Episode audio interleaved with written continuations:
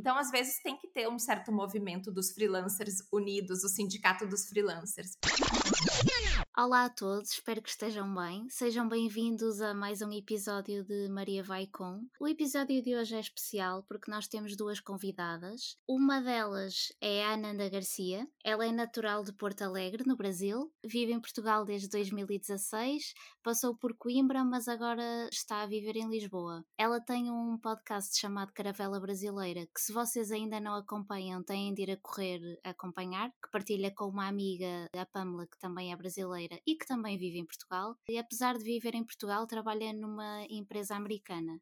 A outra convidada super especial, e aproveito já esta mini pausa para agradecer às duas o facto de estarem aqui presentes connosco neste episódio, é do Porto, de Vila Nova de Gaia. É licenciada em Ciências da Comunicação e eu não disse o mais importante, que é o nome dela, ela chama-se Daniela Oliveira.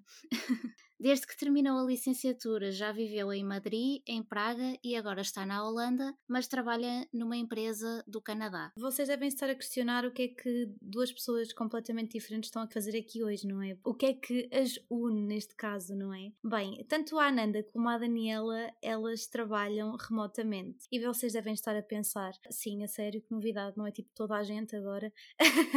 mas não, pessoas. Estas duas convidadas já trabalhavam neste, neste registro isto antes de existir uma pandemia. Portanto, eu estou muito curiosa para saber, tanto de ti, Daniela, como Ananda, neste caso, Daniela, porquê Holanda, para escolher, que escolheste viver, não é?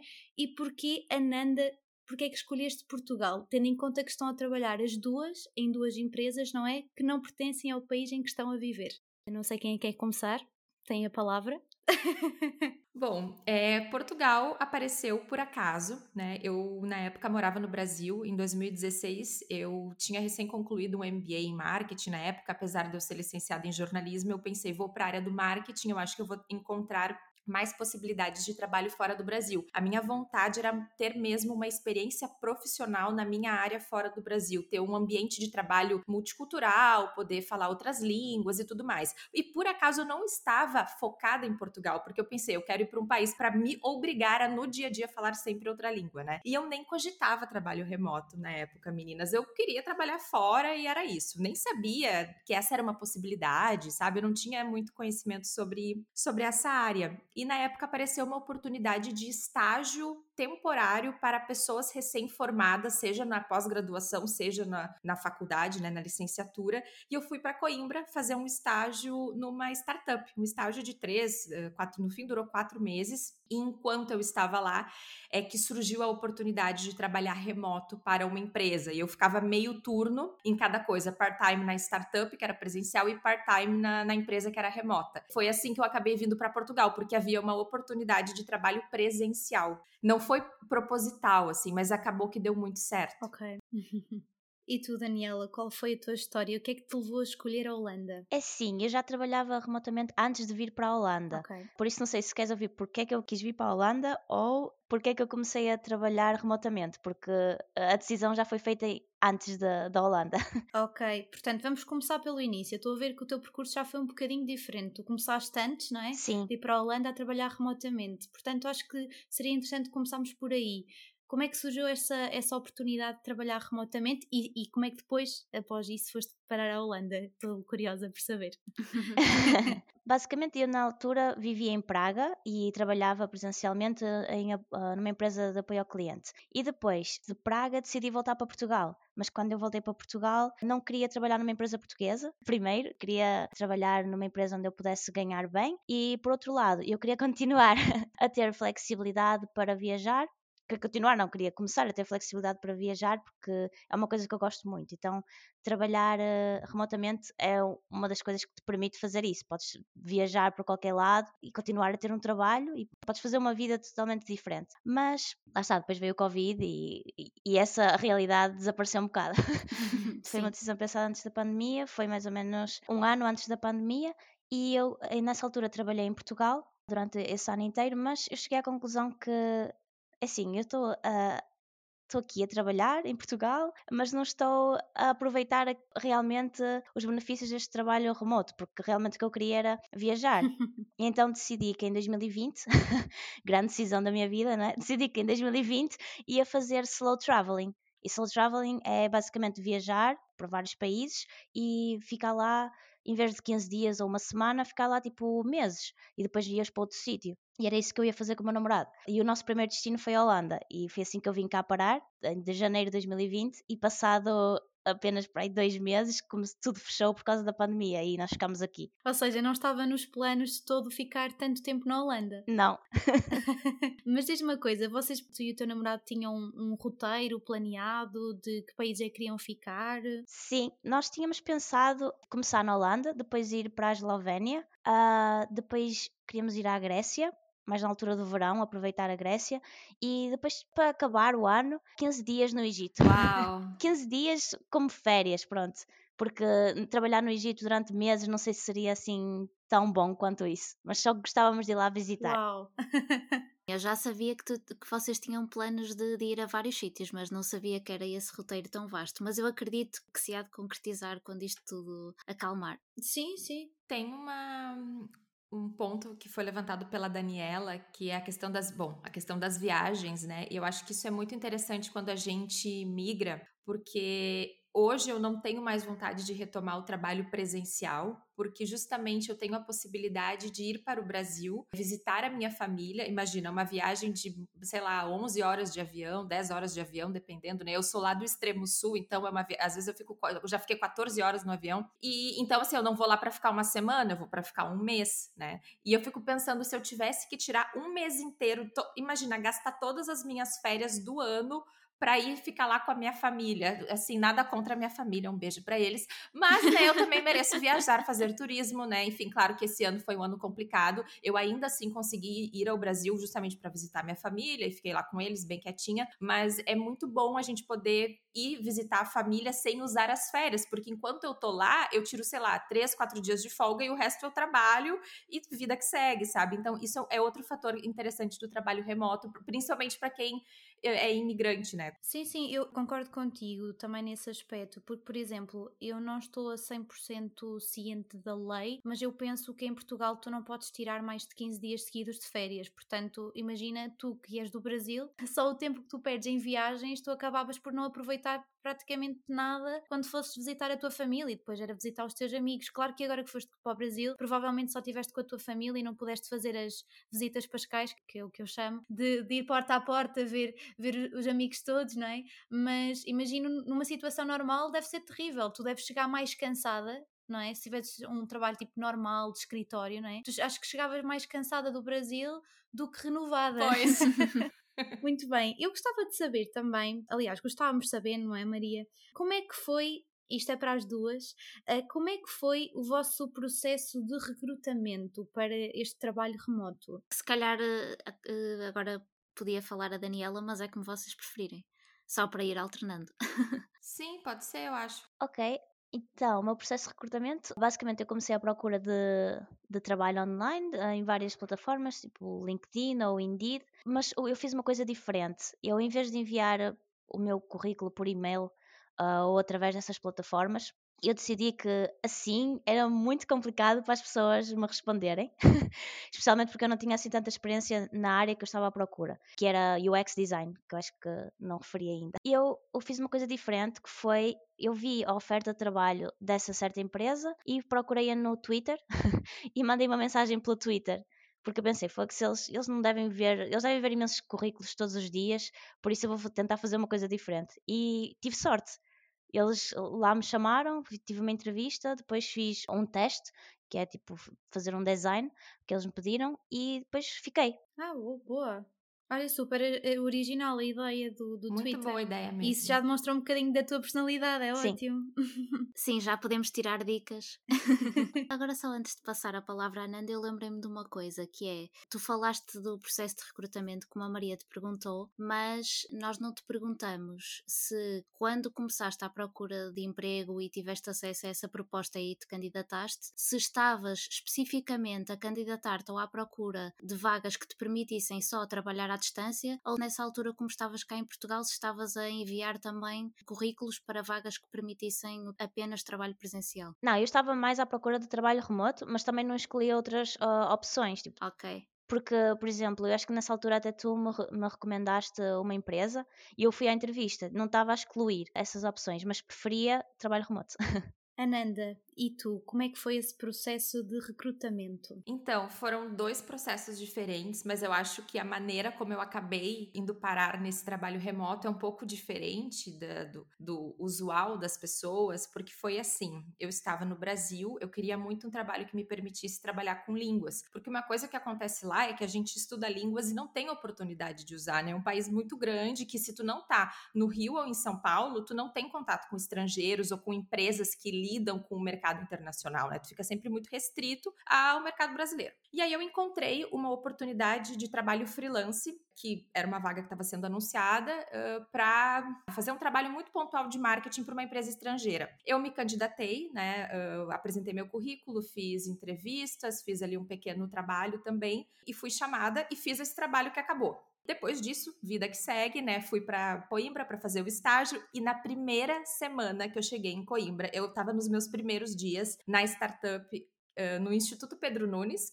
me ligaram dessa empresa, dizendo que eles precisavam de alguém para atuar nos mercados de língua portuguesa, principalmente Brasil e Portugal. E eu falei: "Olha, por acaso estou em Portugal". Tipo, então eles lembraram de mim e me chamaram. Daí meio que me ofereceram a vaga. Foi assim a primeira experiência e a segunda experiência foi uma pessoa que eu conheci no espaço de cowork, né? Na época que eu vivia trabalhando em coworks, aquele tempo antes da pandemia, eu estava trabalhando ainda, eu estava feliz no meu trabalho, mas eu tinha uma colega de cowork que falou que trabalhava com podcast numa empresa remota. E eu amo podcast, tanto que eu tenho meu próprio podcast, eu adoro áudio, já trabalhei em rádio, eu sou apaixonada por essa área, e aquilo nunca saiu da minha cabeça, nunca saiu que aquela mulher, ela trabalhava com podcast, ela trabalhava numa empresa que era 100% remota. Então, no momento em que eu estava procurando vagas, eu estava mandando currículos, eu estava, sabe, tipo, atrás, não recebia muitos retornos, porque às vezes a tua competição é com o mundo inteiro inteiro, né? É, é bem competitivo arrumar um trabalho remoto. Eu mandei uma mensagem para ela e, de novo, ela falou: Olha, nós estamos procurando alguém para o mercado brasileiro, mas é uma coisa bem pequena, é um trabalho pontual, a gente quer testar para ver se funciona. E, de novo, eu entrei para ser tipo part-time, para tipo fazer um teste e acabei ficando. Então, nas duas oportunidades, eu entrei para fazer tipo um experimento, sabe? Para fazer uma coisa pequena e, e, deu certo, fiquei. E por curiosidade, nós agora, todos nós, não é? Fomos obrigados a ter nos adaptar e a trabalhar em casa mas como é que funcionava a vossa rotina num período pré-pandemia? Como é que vocês trabalhavam?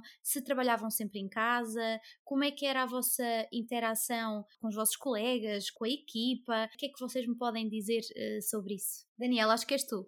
Ok, então quando eu comecei, eu estava a trabalhar em casa e eu achei que não era uma boa rotina para mim porque eu sentia-me um bocado sozinha, o facto de estar em casa o tempo todo. Ah, então acabei por uh, ir trabalhar para um espaço de coworking no Porto e acho que melhorou imenso a minha rotina de trabalho porque eu acordava cedo, uh, 8, 9, uh, depois ia tomar um pequeno almoço um café e depois do café ia para o espaço de coworking e ficava lá a trabalhar. Tinha lá pessoas que também trabalhavam, trabalhavam noutras empresas, mas que no fundo depois íamos todos almoçar juntos e fazíamos pausas juntos e dava-me um bocado aquela vida social que eu não tinha por estar a trabalhar em casa. E era bom, eu gostava. E depois do trabalho, muitas vezes o que eu fazia era ir jantar fora ou ia jantar a casa e depois saía, tipo, ia tomar um, um, café ou beber uma cerveja com o pessoal. Era um bocado assim a minha rotina antes da pandemia. Ou seja, acabavas por colmatar, no, que no fundo não é igual, mas a, a falta de contacto presencial que tu tinhas com a tua equipa de trabalho direta tu acabavas por ter com as pessoas que estavam a trabalhar fisicamente no mesmo espaço que tu, embora elas trabalhassem noutras áreas e noutras empresas. Sim, mas não é a mesma coisa. Porque, por exemplo, tu queres trabalhar, imagina,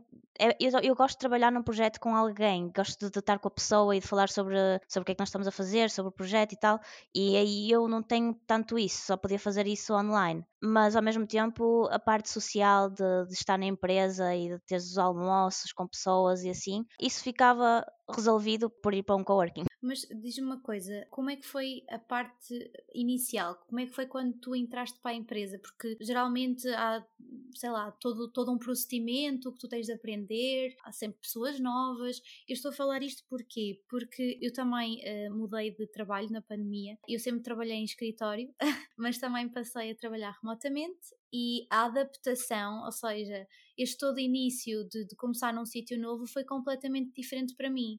Porque enquanto que quando eu estava nas outras empresas, aquele primeiro mês era um mês de adaptação, tu conhecias as pessoas, as pessoas estavam lá para te ajudar, para te dar formação, eu já tive de aprender tudo em casa, sem conhecer as pessoas e sem sequer conhecer o rosto delas, porque lá está, nunca tinha estado com elas na vida. E eu senti uh, alguma dificuldade nisso no início, mas depois foi uma questão de, de adaptação e acho que agora já estou uma pro nesse sentido e, e, e, sinceramente nem quero voltar para os escritórios. Mas como é que foi isso para ti? Como é que foi essa adaptação a este novo uh, meio de trabalho? Vá? É assim, em relação ao trabalho em si, não foi assim tão complicado porque cada pessoa que entra, que entra naquela empresa, na empresa onde eu estou a trabalhar, tem tipo um buddy.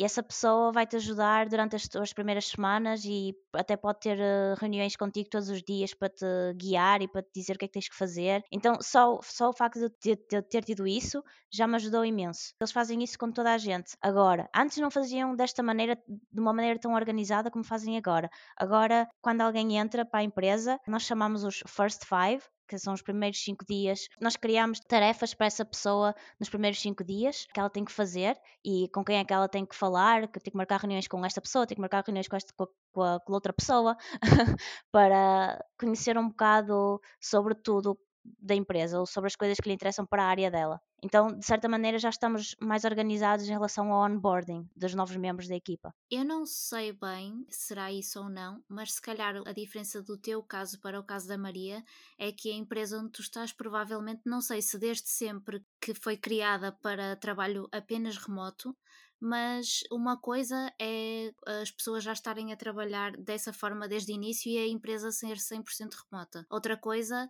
é nos casos daquilo que está a acontecer agora no contexto da pandemia, por exemplo, de ser uma adaptação e das pessoas estarem a criar este trabalho remoto de novo. Ou seja, o trabalho não foi pensado para ser feito à distância, está a ser feita uma adaptação. Enquanto que no caso da empresa onde tu estás, o trabalho já foi pensado desde o início para ser feito dessa forma. E se calhar acaba por funcionar funcionar melhor por causa disso, não sei. A empresa no início não era remota, ah, mas okay. depois eh, eles começaram a contratar pessoas de todos os sítios, porque, por exemplo, todos os programadores que nós temos, eles são quase todos do Irão. Então, tipo, havia pessoas que estavam a trabalhar remotamente e havia outras pessoas que estavam em Vancouver, no Canadá, e eles têm lá, tipo, um escritório e quem quiser pode ir para lá trabalhar porque eles têm mesas pagas para as pessoas. Quem vive lá pode ir para lá trabalhar.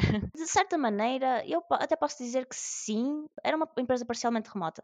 Por isso eles já deviam ter mais uma noção assim de como fazer o onboarding a, a, novas, a novos membros para a equipa. E no, no teu caso, Ananda, como é que é a tua rotina em teletrabalho? Como é que é a tua interação com a equipa? Se sentiste dificuldade de adaptação quando começaste? Como é que foi tudo? Como é que tem corrido tudo? Bom, eu acho que eu passei por alguns altos e baixos ou por diferentes fases, assim.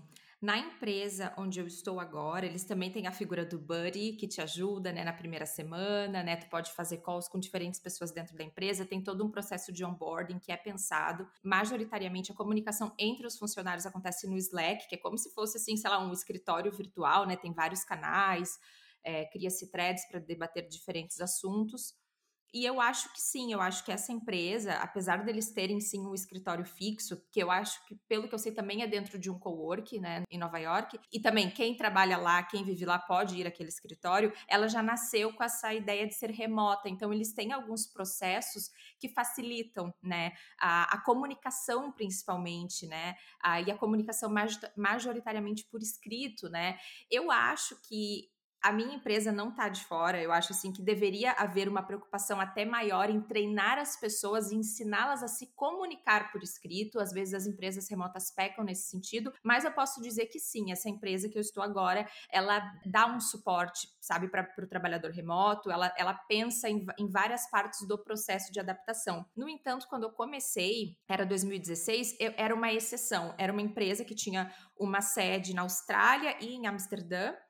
E poucas pessoas trabalhavam remoto. Por exemplo, eu não trabalhava em Amsterdã por uma questão de, de visto. Um colega que era da Turquia, também não. A, a, outra colega da Escócia, ela não trabalhava lá porque também ela tinha família, tinha uma enteada, tinha tal, tal, não queria se mudar para a Holanda. Então, assim, era, era a exceção os que trabalhavam remotos. E sim, era bem estranho, era uma coisa, uma experiência meio solitária. A gente tinha grupos no Skype e uma enxurrada de e-mails todos os dias. Então, a comunicação era confusa. Era uma empresa que não estava preparada para o trabalho trabalho remoto. Então, quando eu entrei na nova empresa, eu senti, nossa, agora sim, existe uma preocupação com isso. Mas em termos de rotina, foi assim: eu comecei a trabalhar de casa, né? Eu alugava um quarto bem grande na época e que tinha uma secretária. Eu pensei, pronto, resolvido, vou trabalhar daqui. Só que começou a ser muito solitário e, meninas, isso foi em, no verão de 2017, que até foi uma, um, um verão bem triste, né, aqui em Portugal, a questão dos incêndios. Meninas, eu juro por Deus, eu enviei uma mensagem pro meu chefe, eu falei, eu preciso ir para um cowork que tenha ar-condicionado, é tudo isso, é só o que eu peço. E pronto, dele falou, não, tudo bem. E assim, para a empresa que era da Holanda, o valor mensal do cowork em Portugal,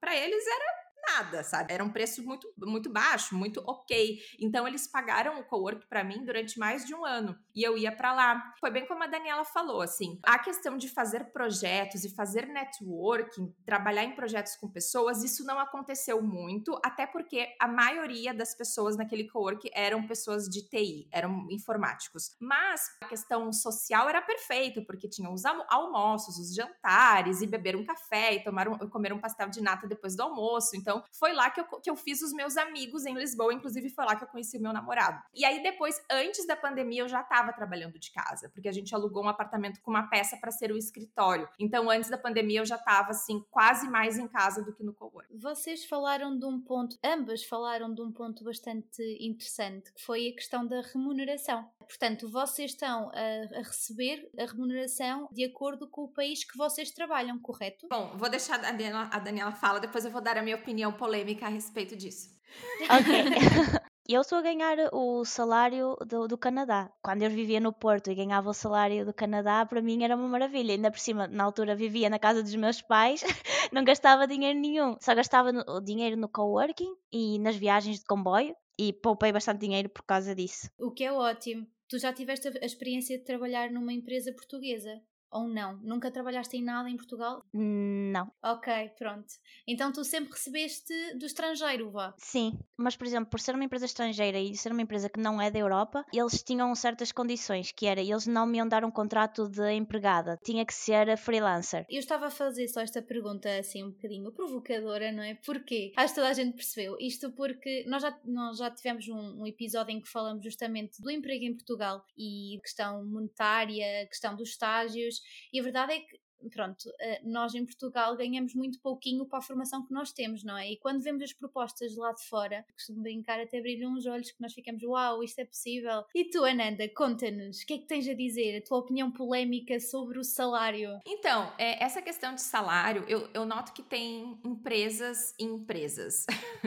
nem sempre e normalmente, eu diria, a empresa em si, se ela for dos Estados Unidos, vou dar um exemplo, ela provavelmente não vai pagar um salário americano para uma pessoa que está em Portugal. Então, assim, da minha experiência até hoje, eu sempre fui paga um salário superior ao salário português, mas nunca o salário do lugar da, onde a empresa é de origem. Eles fazem um meio termo e tem algo que eu noto das empresas como um todo, assim, sem, sem apontar dedos, que é muitas vezes procurar mão de obra mais barata, né? Então, ah, vamos contratar em Portugal, ou vamos contratar na Espanha, ou vamos contratar no leste europeu, né? Isso é uma prática muito comum das empresas remotas, contratar em países uh, que são sei lá, menos uh, ricos economicamente para pagar um salário menor. Por exemplo, o meu namorado trabalha também para uma empresa remota que tem uma, como é que eu posso dizer, um equilíbrio assim, sabe? É tudo é meio que equiparado. Não importa se a pessoa está nos Estados Unidos ou em Portugal, eles vão sempre ter uma média muito parecida, não vai ter uma desigualdade salarial tão grande. Em relação às contratações, eu gostaria de ser contratada como uma, uma funcionária mesmo. E tem muitas empresas remotas que não fazem isso. Por exemplo, assim, ó, uma empresa dos Estados Unidos pode contratar uma subsidiária em Portugal e essa empresa vai contratar a pessoa, para a pessoa não precisar ser contractor ou freelancer. Eu acho que é sempre mais seguro para o trabalhador ser uh, contratado, né? E não ser um freelancer. E as empresas remotas geralmente tentam escapar dessa opção, mas hoje já existem empresas que prestam esse serviço, sabe? Elas vão permitir que a empresa remota te contrate em qualquer lugar do mundo com todos os direitos trabalhistas, né? Então isso é, isso é uma coisa que às vezes eu fico um pouco revoltada, mas enfim, era isso só que eu tinha para falar. Olha, mas a, par a, parte pior de ser freelancer é a parte de que tu não tens direito a férias, nem direito a feriados. Ah, não, no meu caso não é assim. Mas tem uma coisa que eu acho pior até. Se bem que as duas coisas são complicadas. É, nas duas empresas que eu trabalhei, eu podia tirar férias de até 30 dias por ano. E nesses dias eu iria receber meu salário normalmente. Porém, eu não tenho dias de, sei lá, dias de doença, sei lá como é que chama. Por exemplo, se eu ficar doente, vai ser, vai ser descontado das férias, entende? Se eu ficar doente. Ah, não, não fazia ideia. Ok. Não, isso é péssimo, de facto. Já que estávamos a falar desta questão das férias, eu acho que é importante falarmos então de vantagens e desvantagens deste trabalho à distância ou de trabalhar como freelancer, no vosso caso, que também é o, o caso das duas. Se calhar a Daniela agora. é assim, o meu horário de trabalho, eu posso fazer o horário que eu quiser, desde que eu vá às reuniões com a equipa e normalmente as reuniões que nós temos ah, diariamente para eles são às nove e meia da manhã, enquanto para mim são às seis e meia da tarde. Uh, e o horário que eu faço normalmente é das onze da manhã até às oito da noite. Eu não gosto muito desse horário, sinceramente. Gosto de acordar tarde, sim, mas ao mesmo tempo parece que fico o dia todo a trabalhar porque eu acabo às 8, às vezes até acabo às 9 ou às 10, porque como eles estão a começar o dia deles, às vezes pedem-me coisas que são urgentes e eu tenho que fazer e acabo por trabalhar muito mais tempo. Por isso, para mim, não é assim tão bom como eu gostaria que fosse. Mas é assim, eu, se eu quisesse, eu podia também pôr, pôr um limite. Podia dizer assim: olha, eu só vou trabalhar das 9 até às, até às 7, porque a reunião é às 6 e meia, demora meia hora, ou das 10 até às 7 e, eh, e acabou. Depois eles mandam mensagem e eu só leio no dia a seguir. Só que eu também, lá está, eu não, eu não saio do Slack, que é a plataforma que nós usamos também para comunicarmos. Eu não saio de lá, tipo, às vezes vejo as mensagens, às vezes também tenho o Slack no telemóvel, é, estou na cama, às vezes abro o Slack e vejo as mensagens e respondo, e não devia fazer isso. Só que me custa um bocado ter uh, disciplina. Eu consigo identificar-me com tudo o que tu estás a dizer mas lá está, a maior parte das pessoas só teve agora este gostinho do que é que é o teletrabalho, não é? Do trabalho remoto. Neste caso, nem sequer dava para, para ir para, para coworking, porque tínhamos ficar fechados em casa. E eu acho que o feedback que eu tenho e a percepção também que eu tenho é que grande parte das pessoas queixa-se disso, do facto de trabalhar muitas mais horas do que o normal e de não conseguir desligar, porque é contínuo, estão sempre fechadas em casa. O quarto e a sala é o sítio de descanso, mas também é o sítio de trabalho, não é? E então é cada vez mais, mais difícil. O facto de ir à empresa, às vezes o facto de desligares o computador e saís e dizeres até amanhã, acho que já ninguém, já ninguém ou dificilmente te irá chatear, não é? Exato. Se eu tivesse um trabalho presencial, uh, acho que as coisas seriam diferentes. Se tivesse um trabalho com um horário normal, também não é que eu adoro acordar super cedo, começar a trabalhar às nove, mas saía a uma determinada hora e acabou. Fechava o computador, fechava todas as comunicações possíveis, saía do trabalho, ia à minha vida, fazia o que eu quisesse. Mas neste caso, para mim é mais difícil, porque estou em casa. Eu uso o computador para trabalhar e uso o computador para lazer. E o que eu posso fazer é basicamente ter duas contas no computador: ter uma conta para trabalho e uma conta hum, pessoal, né? Só que eu não faço isso também. Ah, já tentei fazer, só que acabo sempre por voltar ao mesmo. Eu acho que, que tem de haver também aqui um bocadinho mais de respeito e de compreensão, mesmo dentro de uma organização, remota ou não remotamente, que a pessoa também tem uma vida pessoal, não é? E agora com a pandemia, acho que as pessoas não veem os limites, que as pessoas, quer dizer, chega àquela hora, tu até podes não ter filhos, podes até não ter família, mas tu tens a tua vida própria e tu tens todo o direito de desligar e de esquecer e de viver, não é? A tua vida. E eu acho que as pessoas hoje em dia acabam por se esquecer um pouco isso e acabam por ignorar e pensar: ah, não, está em casa, portanto, ah, já está o computador também mais uma hora, o que é, que é mais uma? Mas o problema é que às vezes não é só mais uma hora, às vezes é mais duas, três, quatro e acaba por ser rotineiro, não é? E até mesmo nos intervalos, em casa, eu sinto que tu já não fazes isso enquanto num, numa empresa as pessoas vinham ter contigo, traziam-te uh, o café, olha, vamos ao café, vamos, vamos ali para parar um bocadinho. E agora em casa já não é assim. E no teu caso, Ananda, também são essas vantagens e desvantagens que tu notas ou é diferente? Nossa, eu ouvi a Daniela falar, eu, eu já, já pensei, vamos criar um grupo de apoio psicológico aos trabalhadores remoto, porque eu me identifico 100%. Gente, é igual, igual. Olha, é, então, na, na, minha empresa não existe uma regra, mas está muito claro nas entrelinhas que a empresa espera que a gente trabalhe dentro do horário comercial, que no caso eles recomendam das 9 às 6 dentro da tua, do teu fuso horário, né? Então, eu tento fazer das 9 às 6, e aquele horário tem que estar disponível. Eu sinto que eu acabo trabalhando mais, eu fico assim muito, muito hiper focada no que eu tô fazendo. Eu, eu não sei explicar, é bem também o que vocês falaram, né? Numa, num escritório, a gente vai ali, faz uma conversa de café, faz uma pequena pausa, né? Bate papo com alguém. Aqui não, eu, sabe, eu tô sempre focada no trabalho, eu acho que se torna exaustivo. E algo que eu notei é que desde que eu comecei a trabalhar remoto, o uso excessivo do Slack me fez pegar um ranço a WhatsApp. Porque assim, parece que a minha vida é receber mensagens, sabe? Então, até o, a comunicação com amigos e família, quando chega uma notificação de mensagem no WhatsApp ou no Telegram, sei lá, eu já fico assim, revirando os olhos, tipo, ai, mais uma coisa para eu responder, sabe? Parece que isso afetou até a minha vida pessoal, sabe? Então, é bem desgastante mentalmente para mim. Eu queria organizar melhor o meu tempo e falar, não, hoje eu não vou responder Slack, hoje eu vou ficar focada fazendo outra coisa. Mas eu tô ali, eu não consigo não responder. As mensagens chegam, tá no meu telemóvel, tá no meu portátil, eu vou responder, sabe? Não adianta. Exato. E depois esse é outro problema, não é? Antes tu ainda podias pensar, ok, não me apetece mais pegar num ecrã, vou dar uma volta a pé, vou ao museu, o que seja, só para ajudar a cabeça e tu hoje não podes fazer isso. E sim, isto também contribui mais também para o desgaste psicológico, não é? Eu me sinto da mesma forma.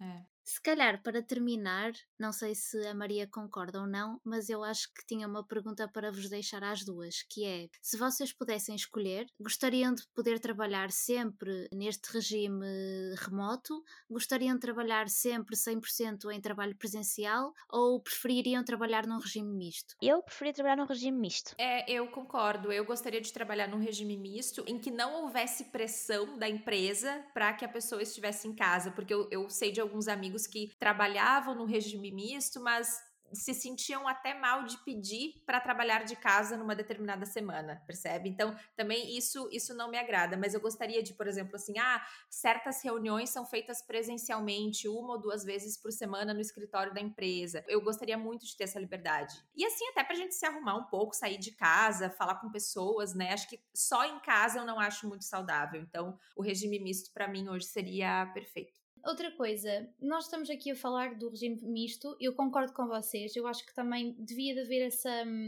essa mistura, não é? O, o, facto de nós irmos ao escritório, de socializar e o facto de quando nos apetecer também estar em casa a trabalhar no nosso canto e estar naquele dia em que não apetece falar com ninguém, também termos essa liberdade mas eu acho que há aqui uma coisa positiva para mim que eu não tra trabalhava remotamente e que fui obrigada a trabalhar, que é o trânsito era uma coisa horrível. O facto de tu passares horas antigamente uh, no trânsito a perder aquele tempo que hoje em dia tu não perdes. Eu dou por mim, por exemplo, quando posso, aquela hora e meia que eu ficava no trânsito todo o santo dia, eu, por exemplo, vou dar uma caminhada a pé e isso faz bem, tipo, à minha cabeça também. Ou, por exemplo, já tenho mais tempo para cozinhar, se calhar não peço tanto o barite e já vou cozinhar. E eu acho que isso também acabou por ser importante porque também, ok, nós temos a parte negativa de, de, das próprias empresas muitas vezes julgarem que nós temos todo o tempo do mundo e não, não respeitarem os horários de trabalho, mas depois também temos o outro lado, o nosso lado, não é? Em que quando temos um dia de trabalho normal, vá. Conseguimos, se calhar, fazer mais coisas, ter mais tempo para nós. Não sei se vocês concordam com isso. Sim, eu, eu concordo, 100%. Uma coisa que eu gosto de fazer muito são caminhadas ao fim do dia. Agora que começou o horário de verão, me sinto mais animada para fazer isso. Também cozinhar, né? Comer uma comida caseira, no lugar de ir a um restaurante ou pedir Uber Eats e gastar também. Mas tem uma coisa que eu noto é que eu fico um pouco preocupada com as coisas da casa, sabe? Então, eh, já me perguntaram, nossa, nossa, mas trabalhas remotamente, não queres ir ver um Netflix, uma coisa assim, não. Eu fico pensando que eu tenho louça na pia, que eu quero passar aspirador, que não sei o que. Eu fico pensando que eu tenho que arrumar a sala, enfim, eu fico preocupada com as coisas da casa de uma maneira que eu gostaria de desligar das coisas da casa, sabe? Então parece que tudo acontece no mesmo ambiente. Tipo assim, nossa, tem roupa na máquina, tenho que estender as roupas. Essa é a parte ruim, mas eu ainda acho que o saldo é positivo, assim, não ter que ficar no trânsito. Aqui em Portugal eu não dirijo, mas no Brasil eu ficava uma hora no trânsito para ir, para voltar do trabalho e nossa, era era pesado assim. Não quero voltar para essa vida. É, o trânsito, eu também não.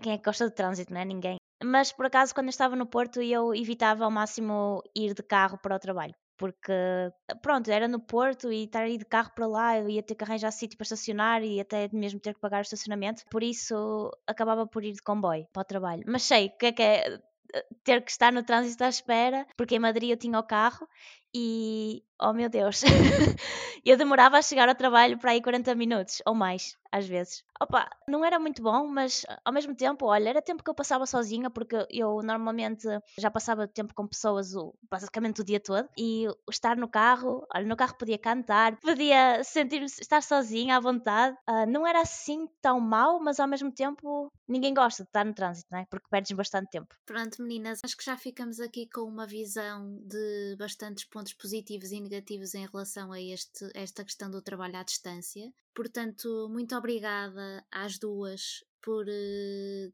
terem aceitado este convite e por, por esta conversa que acho que foi bastante rica. E assim mesmo para concluir, eu gostava de vos perguntar, assim, de um ponto de vista global, como é que vocês acham que vai ser o futuro do teletrabalho?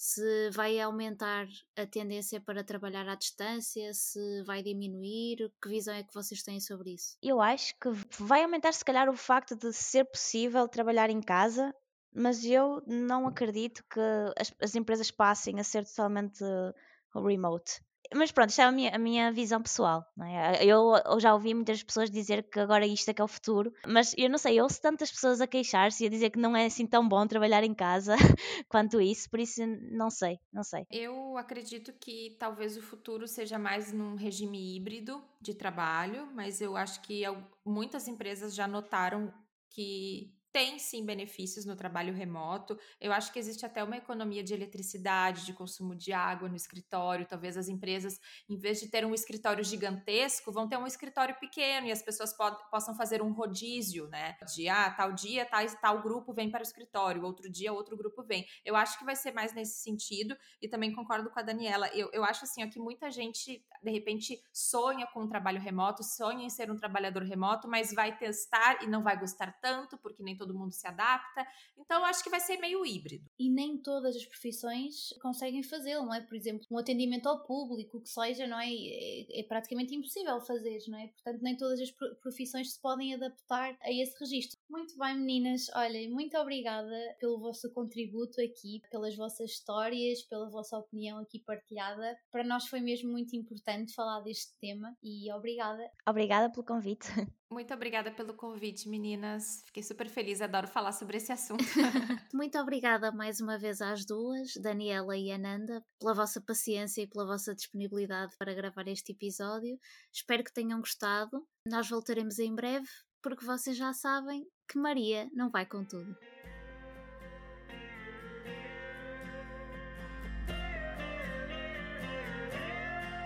Muda de vida se Tu não vives satisfeito, muda de vida, estás sempre a tempo de mudar. Muda de vida, não deves viver contrafeito, muda de vida, se a vida em ti ela te já.